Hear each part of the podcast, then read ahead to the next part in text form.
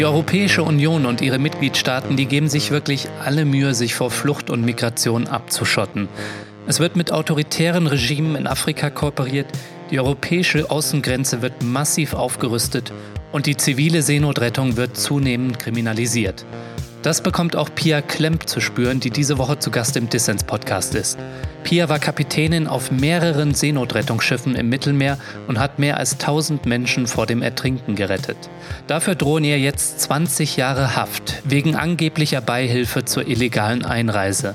Wir sprechen über die ziemlich haarsträubenden Vorwürfe der italienischen Justiz, wie die Situation vor Ort im Mittelmeer ist und was ihr da draußen machen könnt. Mein Name ist Lukas Andreka, viel Spaß mit Dissens. Dissens, der Podcast für linke Gesellschaftskritik.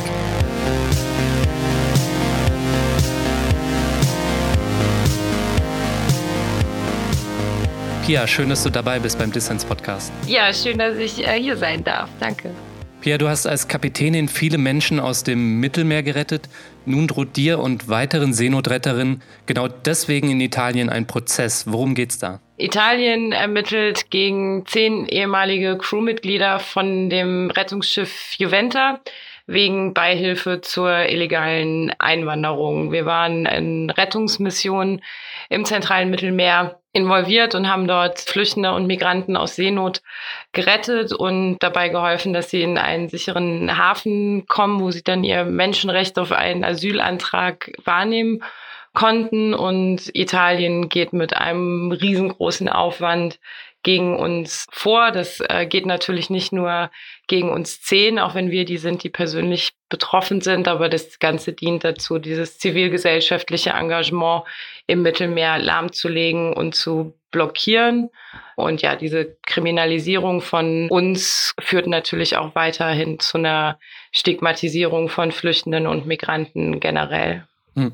Kannst du mal beschreiben, was euch en Detail vorgeworfen wird? Also du hast schon gesagt, Beihilfe zu illegaler Einreise. Vielleicht kannst du einmal beschreiben, was da auf dieser Mission im August 2017 auf der Juventa von der Hilfsorganisation Jugend rettet passiert ist und was da euch die italienische Justiz vorwirft. Was uns im Detail vorgeworfen wird, wissen wir noch gar nicht. Das werden wir erst am Tag der Anklageerhebung erfahren, weil erst dann werden wir Akteneinsicht bekommen. Bis dahin läuft das alles unter diesem großen Schirm Beihilfe zur illegalen Einwanderung. Das strafrechtliche Ermittlungsverfahren bezieht sich auf den mehr oder minder gesamten Einsatzzeitraum der Juventa. Und das Schiff war etwa ein Jahr lang im Einsatz und hat in der Zeit zur Rettung von 14.000 Menschen beigetragen. Ja, was da im Detail rauskommt am Ende, wissen wir erst aber ich habe auf der Internetseite von euch gesehen, dass da von Forensic Architecture ein Gutachten angelegt wurde, das euch entlasten soll. Und da geht es um die Vorwürfe, dass ihr leere Schlepperboote zur Wiederverwendung in Richtung Libyen gebracht habt und dass ihr mit Schleppern kommuniziert haben sollt. Vielleicht kannst du einmal schildern, wie dieses Gutachten aussieht und wie das versucht, euch zu entlasten. Genau, also die Forensic Architecture, das ist eine Forschungsgruppe von der Goldsmith University in London, die haben ähm, sich die Akten angeschaut, die zur ähm, oder das vermeintliche Beweismaterial, die damals im August 2017 zur Beschlagnahmung der Juventa geführt haben. Die Juventa liegt seitdem an der Kette und verrottet da im Trapani in Sizilien vor sich hin, anstatt weiter Leben retten zu dürfen. Und alle Vorwürfe, die äh, gemacht worden sind, sind komplett an den Haaren herbeigezogen und offensichtlich ja, fingiert, um dieses äh, Engagement von uns im Mittelmeer lahmzulegen und zu blockieren. Einer dieser Vorwürfe war, dass wir Boote, von denen wir Menschen abgeborgen haben, danach nach äh, Libyen an die Menschenschlepper zurückgeben, damit sie halt weiter verwendet werden können. Dazu wurde äh, ein paar Fotos äh, vorgelegt, die das beweisen sollen, wie wir dieses leere Boot ziehen. Und Forensic Architecture hat sich dann diese Akten sehr genau angeguckt und Hilfe von Wetterdaten mit Sonnenstand, mit Fotos, die von anderen Schiffen ausgemacht worden sind, gezeigt, dass wir, weiß Gott, dieses Boot natürlich nicht diesen verbrecherischen Schlepperbanden äh, zurückgebracht haben, sondern dass wir das Boot äh, lediglich vor unserem Bug weggezogen haben und äh, das erstens nur ein paar Meter und zweitens in Richtung Norden und nicht in Richtung Süden. Und das Ganze zeigt halt, mit was für einem Aufwand und mit was für einem Bedürfnis etwas Schlechtes an unserer Arbeit zu finden und zu fingieren halt die italienische Staatsanwaltschaft an diesem Fall arbeitet. Also alles, was bis jetzt vorgebracht worden ist, von dem, was wir wissen, was uns vorgeworfen wird, konnten wir mit Leichtigkeit widerlegen. Für alle Hörerinnen und Hörer, die es interessiert, ein Link auch zu dem Gutachten von Forensic Architecture, letztendlich ein halbstündiger Film, der super spannend rekonstruiert, was Pia gerade beschrieben hat mit äh, unzähligen Daten und Videomaterial. Den Link findet ihr in den Show Notes. Ja, wie krass die italienische Justiz gegen euch ermittelt. Das hat sich auch jetzt im Laufe des äh, Verfahrens gezeigt. Das ist nämlich publik geworden, dass man euch abgehört hat und dass auch ein Undercover-Agent gegen euch ermittelt hat. Vielleicht kannst du das mal ein bisschen beschreiben. Das klingt echt so ein bisschen nach Thriller auf hoher See. Ja, es liest sich leider wirklich äh, wie ein extrem schlechter Krimi. Das ganze Ermittlungsverfahren wurde losgetreten durch falsche Anschuldigungen von einem Sicherheits Mitarbeiter auf einem anderen NGO-Schiff. Dieser Mann hat nachgewiesenerweise Verbindung zu der rechtsextremen Gruppe der Identitären und hat sich mit seinen Vorwürfen zuallererst an die Lega Nord Party und vor allem an äh, Matteo Salvini, den heutigen Innenminister Italiens, gewandt, der ihn dann darauf angesetzt hat, weitere vermeintliche Beweise gegen NGOs zu finden. Er hat sich danach auch beim italienischen Geheimdienst gemeldet und ist auch dort offene Türen eingerannt und daraufhin wurde dieses Ermittlungsverfahren losgetreten. Dieser ja, vermeintliche Zeuge sagte heute selber, ähm, dass er nichts gesehen hat, was auf eine Straftat äh, oder illegales Verhalten schließen lässt und hat auch mal nebenbei fallen lassen, dass er auch ein bisschen beleidigt ist, dass er immer noch arbeitslos ist, im Gegensatz zu dem, was Salvini ihm damals versprochen hat. Also so viel zur Qualität der, der Zeugen, die es dort gibt. Ja, der Geheimdienst hat dann äh, Undercover-Agenten auf einem anderen NGO-Schiff platziert, um weiteres vermeintliches Beweismaterial zu finden. Darunter war zum Beispiel auch ein Foto, was zeigen soll, wie die Juventa-Crew mit äh, Schleppern zusammenarbeitet.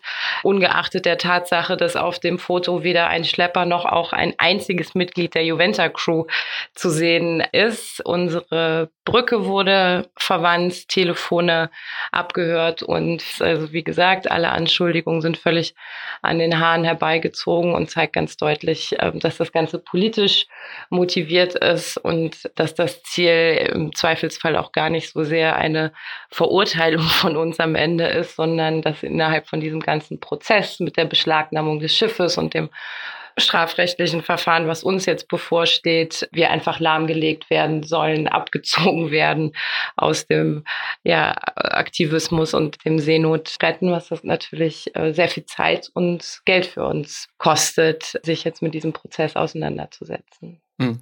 Ich wollte gerade fragen, ob was dein Gefühl ist, ob da jetzt äh, es gar nicht so sehr um eine rechtskräftige Verurteilung als um darum geht, ein Exempel zu statuieren und vielleicht auch eine Warnung an alle anderen, sogenannten von rechts bezeichneten Menschenrechtsfundamentalisten rauszuschicken. Das Ganze ist auf jeden Fall politisch ähm, motiviert und dieses äh, Prinzip der Angstmache und der Abschreckung und des Zermürbens, das ist ja auch kein neues. Wir wissen, dass wir nichts falsch gemacht haben. Wir haben immer im Sinne von internationalem Recht und vor allem des Seerechts gehandelt. Es gab niemals Verbindungen zu kriminellen Schlepperbanden. Das sind Menschen und Strukturen, die wir verachten. Das sind Leute, die aus der Not und dem Leid dieser Menschen Menschen auch noch Profit schlagen und das mit wirklich aller ekelhaftesten Methoden. Da gibt es wirklich überhaupt gar keine Verbindung. Und dieses ja, Anhängen dieses Strafprozesses jetzt an uns, das hat jetzt schon ganz deutlich den Effekt, dass immer weniger Schiffe sind äh, im zentralen Mittelmeer unterwegs, um überhaupt retten zu können und zu dürfen. Und es wird auch immer schwieriger,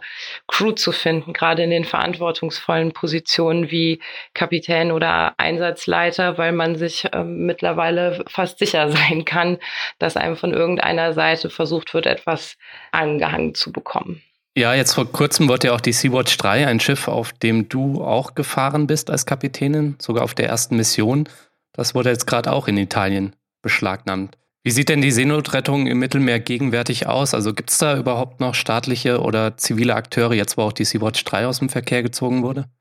Ähm, es gibt äh, leider nur noch sehr wenig Schiffe, die im Mittelmeer ähm, aktiv ist. Die meisten NGOs sind entweder blockiert oder haben zum Teil ihren Dienst ganz eingestellt durch diese ähm, Mischung aus den politischen Anfeindungen beziehungsweise strafrechtlichen äh, Anfeindungen und aber auch dadurch, dass die ähm, EU libysche Milizen finanziert und zu einer sogenannten Küstenwache aufgerüstet hat. Es sind die ähm, Einsätze im zentralen Mittelmeer auch immer gefährlicher geworden, weil sich diese Milizen dort sehr aggressiv und gewaltbereit zeigen. Dadurch hat sich die Zahl der Schiffe dort unten, also der zivilen Schiffe dort unten im Einsatz von etwa 13, die es noch vor zwei, drei Jahren waren, auf, der sagen wir mal zweieinhalb reduziert. Im Moment sind es äh, nur noch die Alan Kurdi von der Organisation CI, die Sea-Watch 3 und das italienische Schiff Mare Junio, die Einsätze fahren, die allerdings auch jedes Mal, wenn sie eine Rettung gehabt haben, großen Problemen konfrontiert sind, die Schiffe wochenlang vor den europäischen Häfen sitzen und nicht einfahren dürfen. Wenn sie dann einfahren dürfen, werden sie beschlagnahmt und so geht das Ganze ähm, hin und her. Also es sieht im Moment sehr, sehr bitter aus. Es kommen immer noch Boote aus Libyen, gerade jetzt, wo der Bürgerkrieg wieder neu entflammt ist. Es ist einfach niemand da, der sie retten kann. Mhm. Laut Vereinten Nationen sinken ja die Zahlen von Toten im Mittelmeer. Und jetzt schreiben sich bestimmte Leute, ja gerade rechte Regierungen auf die Fahnen, dass die Abschottung der EU wirkt, dass weniger Leute die gefährliche Flucht wagen. Was hältst du davon, von diesem Argument? Ja, das ist leider äh, totaler Quatsch. Es sind heute so viele Menschen auf der Flucht weltweit wie nie zuvor. Das sind fast 70 Millionen Menschen, die in ihrer Heimat nicht mehr sicher sind. Und die Menschen, die fliehen, die haben sehr gute Gründe zu fliehen. Ob das Krieg, Hunger, Elend, Verfolgung wegen religiöser oder sexueller Orientierung ist, die sind ja nicht zum Spaß unterwegs. Und man kann Fluchtströme nicht damit unterbinden, dass man sich abschottet. Ja, dadurch kann man es gefährlicher machen und mehr Menschen in den Tod treiben. Aber das wird nichts daran ändern, dass diese Menschen Gründe zur Flucht haben und einfach aus purer Verzweiflung woanders hin müssen, um Schutz zu suchen, wie es ja zumindest auf dem Papier auch ihr Menschenrecht ist. Die Abschottung der Grenzen oder dann bestimmter Fluchtrouten führt immer nur dazu, dass sich die Fluchtrouten dann verlegen. Wir haben jetzt gesehen, wo die Route im zentralen Mittelmeer so blockiert worden ist, dass sich die Fluchtroute wieder verlegt hat auf die Marokko nach Spanien Route. Wenn man Flucht bekämpfen möchte, dann muss man Fluchtursachen bekämpfen. Da äh, kann sich die EU leider nicht mit Ruhm bekleckern. Und ja, die Abschottung der Grenzen führt nur dazu, dass Menschen noch länger in Elend sitzen, in diesen furchtbaren Internierungslagern, längere Zeit sich in die Hände von Menschenschleppern, Versklavung, Zwangsprostitution begeben müssen, bis sie dann entweder sterben oder es vielleicht doch noch irgendwie schaffen, nach Europa zu kommen und einen Asylantrag zu stellen. Was ich auch gelesen habe, dass die Wahrscheinlichkeit zu sterben auf der gefährlichen Überfahrt, dass die in den vergangenen Jahren gestiegen ist.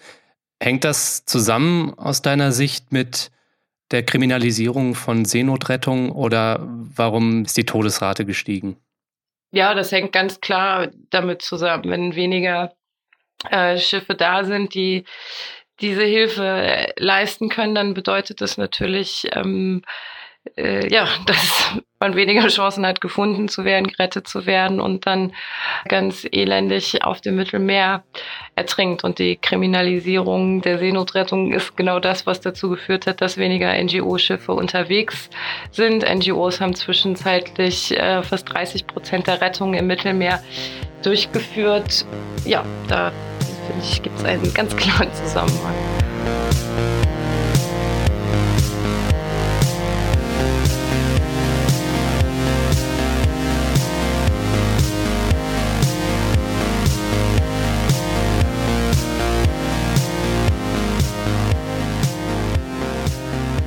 Wie immer geht an dieser Stelle mein Dank an alle Fördermitglieder von Dissens. Eure monatlichen Beiträge machen es möglich, dass wir gute Ideen für alle senden können.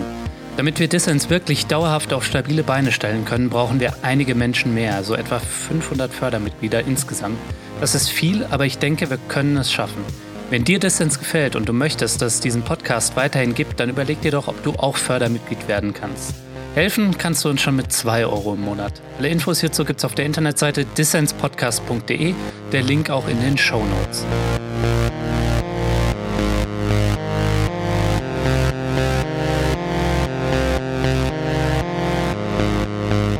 Ihr hört den Dissens-Podcast. Zu Gast ist Pia Klemm, Kapitänin und Seenotretterin, der in Italien der Prozess gemacht wird. Details zu ihrem Fall findet ihr auf der Internetseite www.juventa10.org. Nochmal kurz auf deinen Prozess zu sprechen zu kommen. Was erwartest du eigentlich von dem Prozess? Also erwartest du einen Freispruch oder was wäre die eigentlich die höchste Strafe, die dir blühen könnte als Kapitänin? Auf Beihilfe zur illegalen Einwanderung stehen in Italien bis zu 20 Jahre Haft. Dazu kommen horrende Geldstrafen. Wie gesagt, wir haben nichts falsch gemacht. Wir haben schlicht und ergreifend Menschen das Leben gerettet, die ähm, kurz davor standen zu ertrinken. Wir können leider erwarten, dass der Prozess sehr lange dauern wird und ich möchte gerne glauben, dass wir in einem Europa leben, in dem man nicht dafür bestraft wird, dass man sich solidarisch mit Menschen in Not zeigt. Es ist aber schwer abzusehen, ähm, wie weit sich dieser Rechtsruck in Europa und dementsprechend auch in Italien deutlich macht, dann auch im Justizsystem. Hm. Für alle Interessierten oder alle, die da draußen sich solidarisch zeigen wollen, die können unter Solidarity at Sea, der Link auch in den Show Notes, dann sich das mal anschauen. Da natürlich auch viel mehr Informationen noch zu dem ganzen Fall. Pia, warst du eigentlich als Kapitänin, seit du von dem Prozess weißt, nochmal auf einem Seenotrettungsschiff unterwegs? Nee, ich war leider, seit ich äh, von der Anklage weiß, nicht mehr ähm, an Bord. Das ist jetzt fast ein, ein Jahr. Unsere Anwälte haben uns stark davon abgeraten, weitere Einsätze zu fahren, während dieses Verfahren läuft, weil uns doch U-Haft in Italien droht. Ja, im Moment leider nicht da, wo ich hingehöre, nicht auf mhm. See. Und wie fühlt sich das an, quasi an Land gekettet zu sein und auch nicht mehr helfen zu können? Also grundsätzlich bin ich jemand, der an Land nicht besonders glücklich ist. Ich bin viel lieber auf dem Meer.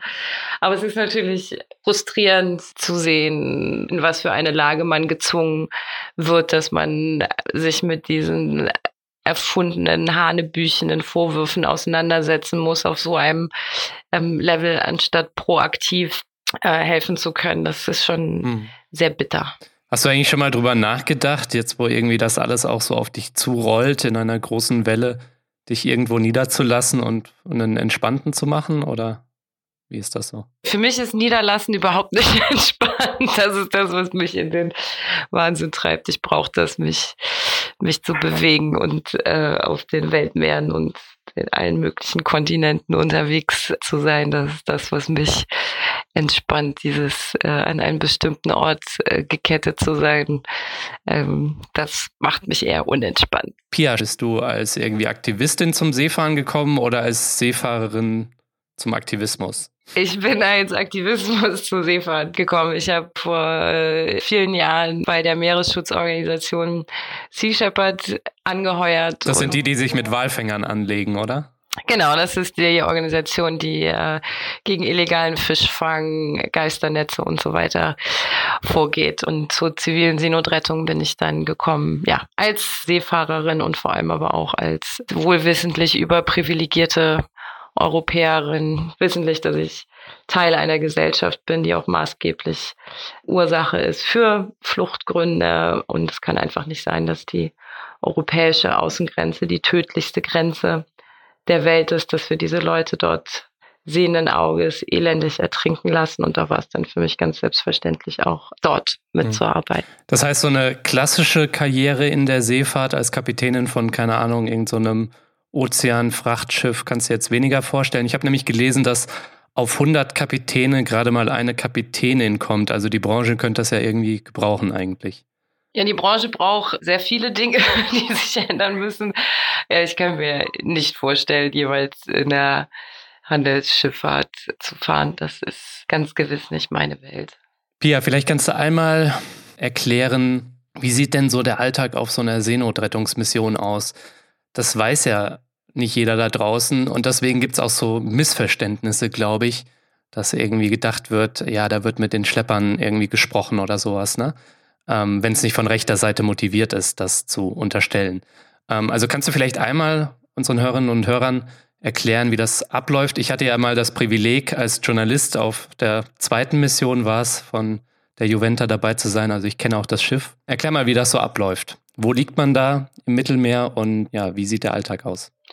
Ja, Alltag kann man da schwer sagen. Jeder Einsatz ist schon sehr unterschiedlich. Grundsätzlich ähm, werden diese seeuntauglichen, völlig überfüllten Boote ähm, von der libyschen Küste losgeschickt. Die zivile Seenotrettungsschiffe haben, platzieren sich quasi 20 bis 30 Meilen von der Küste entfernt und halten mit Radar und Ferngläsern Ausguck nach diesen seeuntauglichen Booten, die ohne überhaupt genug Sprit, ohne Navigationsequipment, ohne jemanden dabei zu haben, der überhaupt was versteht von, von Seefahrt oder begreift, was sein muss. Also diese Leute werden da wirklich in den nahezu sicheren Tod geschickt. In internationalen Gewässern ist das, also ihr seid nicht irgendwie der Taxiservice äh, direkt an der Küste. Um Gottes Willen, nein, das ist in internationalen äh, Gewässern, genau. Und dann halten wir selber nach diesen Booten Ausschau und haben aber damals vor allem sehr, sehr häufig Koordinaten von, von Booten in Seenot durch die zentrale Seenotleitstelle in Rom durchgegeben äh, bekommen oder Positionen von Kriegsschiffen, die in der Gegend waren, weitergeleitet bekommen. Und das zeigt dann nochmal mehr, wie, verrückt diese Vorwürfe sind. Alle Einsätze, die mit der Juventa jemals gefahren worden sind, wurden mit dieser Notrufleitstelle in Rom abgesprochen. Ähm, die meisten Menschen schon auf See an europäische staatliche Schiffe übergeben. Diese Meer von zivile Seenotretter fahren an die Strände Libyens, äh, knallen sich die Decks mit Menschen voll und brettern dann ungefragt in Italien in den Hafen rein. Das ist absoluter Quatsch. Das könnte weiter von der Realität nicht entfernt sein. Hm. Und was macht ihr eigentlich mit den Booten, also den Schlauchbooten, von denen die Menschen gerettet werden? Also es sind einfach Todesmaschinen, diese Dinger ähm, und damit sie auch nicht als ja, Gefahr für die Schifffahrt dort im Mittelmeer weiter rumtreiben, werden die versenkt. Hm, das habe ich übrigens auch erlebt auf äh, der Mission, die ich begleitet habe, dass so ein Holzboot mit einer Axt aufgehauen wurde, damit es dann ähm, ja absinkt und nicht wiederverwendet werden kann. Ja, ja, es gibt jetzt trotzdem Leute, die behaupten dann, die Schlepper ziehen ins Kalkül, dass es NGOs gibt, die helfen werden und ihr erleichtert ihnen dadurch die Arbeit. Was, was davon zu halten? Nur weil es äh, von manchen Idioten immer weiter wiederholt wird, wird es dadurch auch nicht wahrer.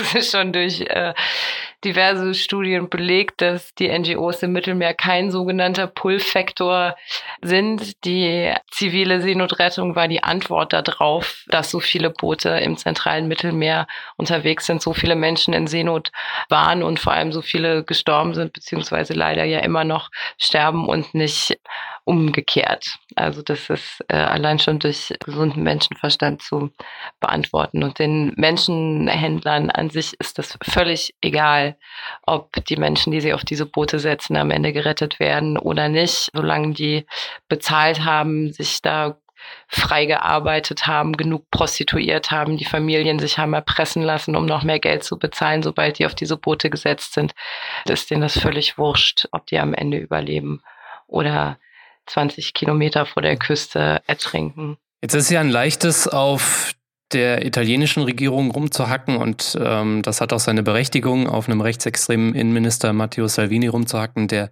seine Häfen schließt für Seenotrettungsschiffe oder sie kriminalisiert, wie in eurem Fall.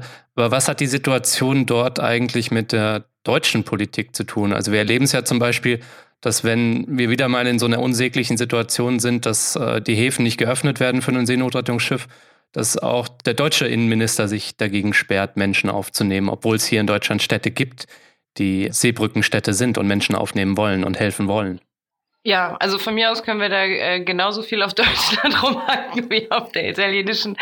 Ob das jetzt die Verteilungsschlüssel äh, für Flüchtlinge sind, ob das die Abschottung der Grenzen äh, im Allgemeinen sind, da spielt Deutschland natürlich ganz weit vorne mit. Damals nach dem großen Schiffsunglück vor Lampedusa, wo 600 Menschen gestorben sind, hat Italien 2013 das Seenotrettungsprogramm, das ausgesprochene Seenotrettungsprogramm Mare Nostrum ins Leben gerufen, das sie dann für etwa ein Jahr lang alleine betrieben haben. Sie haben dann mehrfach und sehr deutlich die anderen EU-Mitgliedstaaten darum gebeten, sich an diesem Rettungsprogramm zu beteiligen. Äh, das haben alle Staaten inklusive Deutschland verneint und daraufhin wurde Mare Nostrum eingestellt und keine Menschen mehr von staatlicher Seite gerettet. Dazu kommt, dass mit diesem unsäglichen Dublin-Vertrag die Mittelmeeranrainerstaaten wie Italien oder Malta natürlich auch sehr, äh, jetzt mal salopp gesagt, gelackmeiert sind, weil die Flüchtenden ja in den äh, Erstregistrierungsländern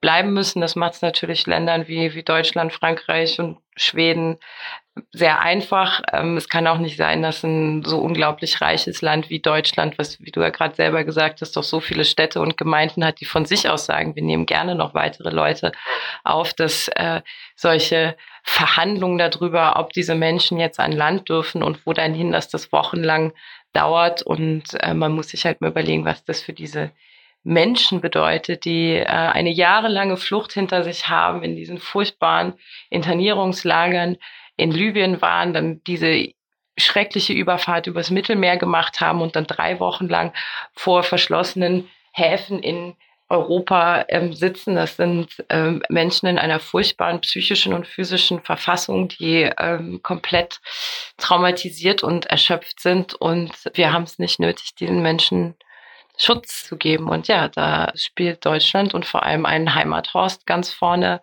mit dabei.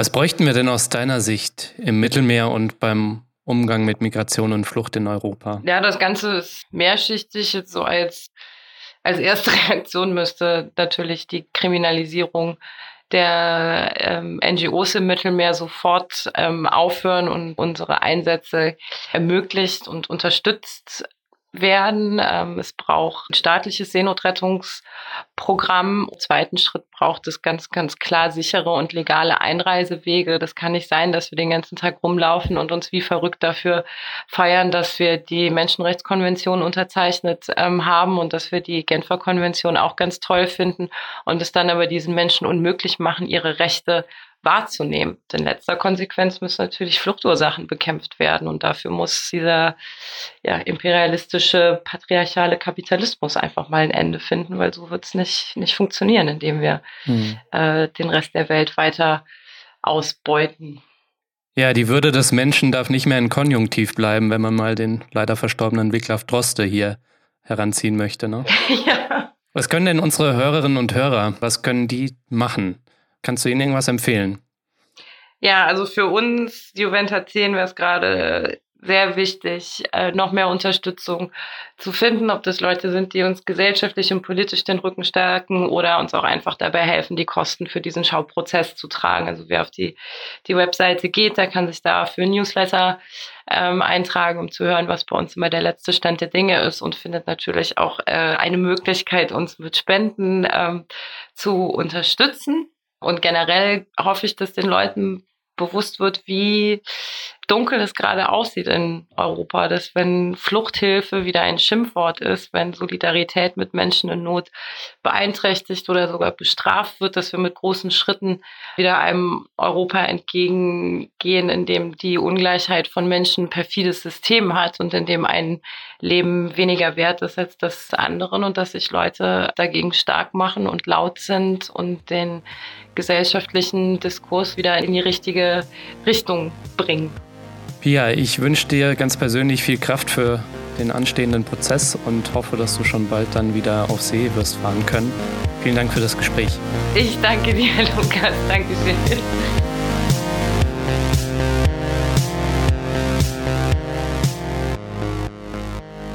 Das war der Dissens-Podcast für diese Woche. Zu Gast war Pia Klemp, Kapitänin und Seenotretterin, der in Italien der Prozess gemacht wird. Details zu ihrem Fall findet ihr auf der Internetseite www.juventa10.org. Der Link auch in den Show Notes. Am Sonntag ist Europawahl, geht auf jeden Fall wählen, denn eure Stimme zählt. Und die Situation der Seenotretterinnen und Seenotretter, also von Menschen wie Pia, aber natürlich auch die Situation von Menschen auf der Flucht im Mittelmeer, die hängt natürlich auch davon ab, wie die Mehrheitsverhältnisse im Europäischen Parlament sind. Wie die Parteien in Deutschland zur zivilen Seenotrettung stehen und wie sie zu Fragen der Migration stehen, das könnt ihr zum Beispiel dem Wahlomat für die Europawahl entnehmen. Auch hierzu der Link in den Show Notes. Ihr wollt mehr von Dissens, wie ihr Dissens abonnieren könnt, dazu gibt es alle Infos auf dissenspodcast.de. Und vergesst nicht, Dissens braucht eure Unterstützung. Wenn ihr wöchentlich informative Gespräche wollt und wenn ihr es euch leisten könnt, dann sponsert doch diesen Podcast. Das geht schon ab 2 Euro im Monat. Ich freue mich natürlich auch über Kommentare und Anregungen. Danke fürs Zuhören und bis nächste Woche.